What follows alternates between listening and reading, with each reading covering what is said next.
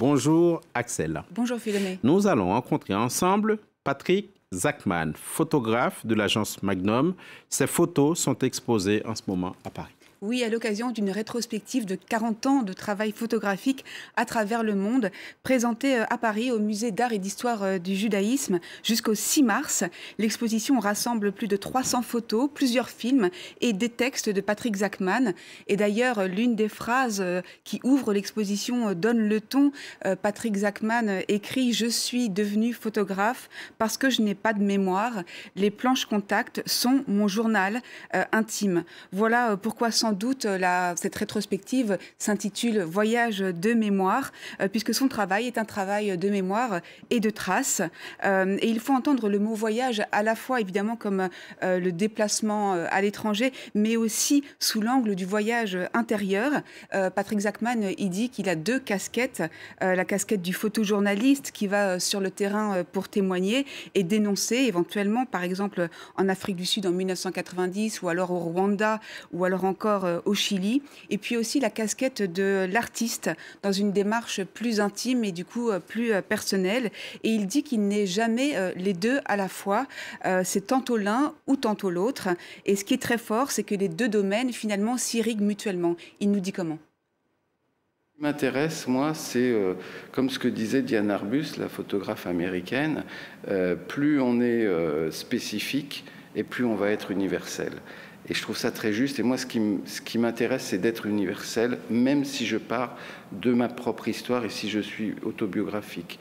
Quand je vais euh, photographier les, Tutsis, euh, victimes du génocide des Hutus ou les, proches des disparus euh, de la dictature de Pinochet au Chili, en fait, c'est en résonance avec ma propre histoire, celle de la Shoah et de mes grands-parents justement disparus.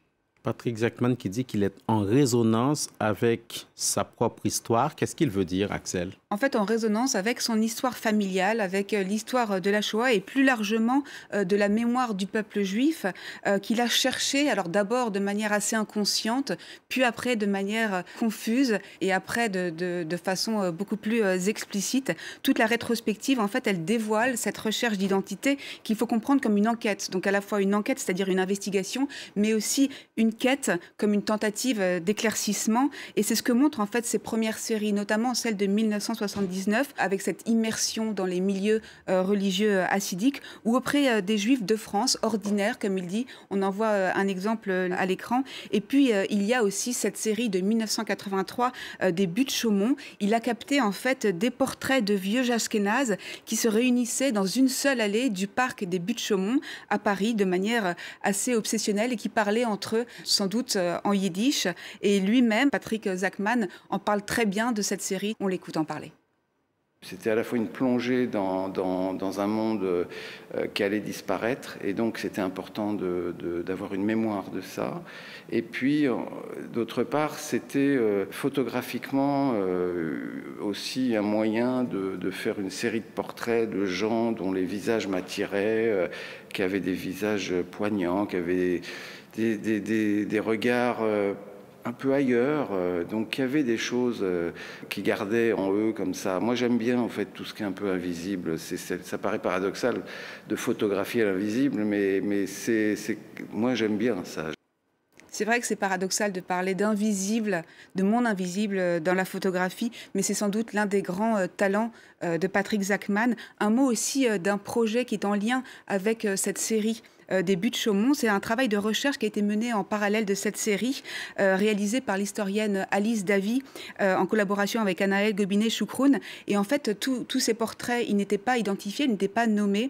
Et donc, il y a eu une, une sorte d'appel au nom sur les réseaux sociaux et puis en lien avec l'exposition pour que chaque visiteur, s'il avait une information ou s'il connaissait ces personnes, il puisse les identifier. Et pour finir, Axel, vous vouliez dire un mot de l'actualité de ce travail photographique. Oui, ou alors euh, laisser dire à Patrick Zachman que son travail photographique, commencé en 1979, a toujours une vraie euh, résonance euh, actuelle. Alors il va nous expliquer pourquoi cette exposition lui semble importante et en particulier en ce moment.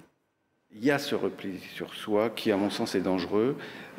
autant il faut affirmer son identité, ne pas la nier, ne pas en avoir honte, la, la construire, mais dans l'altérité, sans exclure les autres. Et ça, ça me semble très important. Et je crois que c'est euh, l'un des, finalement, l'un des points forts de, de cette exposition, c'est l'autre, c'est l'altérité. C'est parler de soi à travers les autres ou parler des autres en projetant un peu de soi.